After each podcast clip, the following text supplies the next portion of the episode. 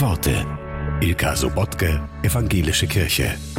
Der Filmkritiker und Autor Bela Balasch geht spazieren. Ich gehe manchmal stundenlang durch die Felder mit der Empfindung, immer tiefer und tiefer einzudringen. Wohin? Das kann man nicht benennen. Und auf einmal fühle ich, jetzt bist du da. Wo? Das kann ich nicht sagen. Es ist, als wäre ich eingetreten in eine Runde, die mich kennt. Die Berge schauen mich an, ruhigen Blicks, und die Bäume winken ganz leise.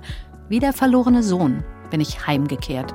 Und ein Ernst durchleuchtet mich, der mich nirgends anderswo überkommt.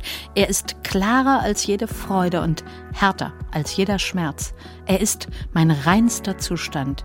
Ich bin angekommen zu mir selbst. Da blicke ich mich um mit dem Gefühl des Neubeginnens.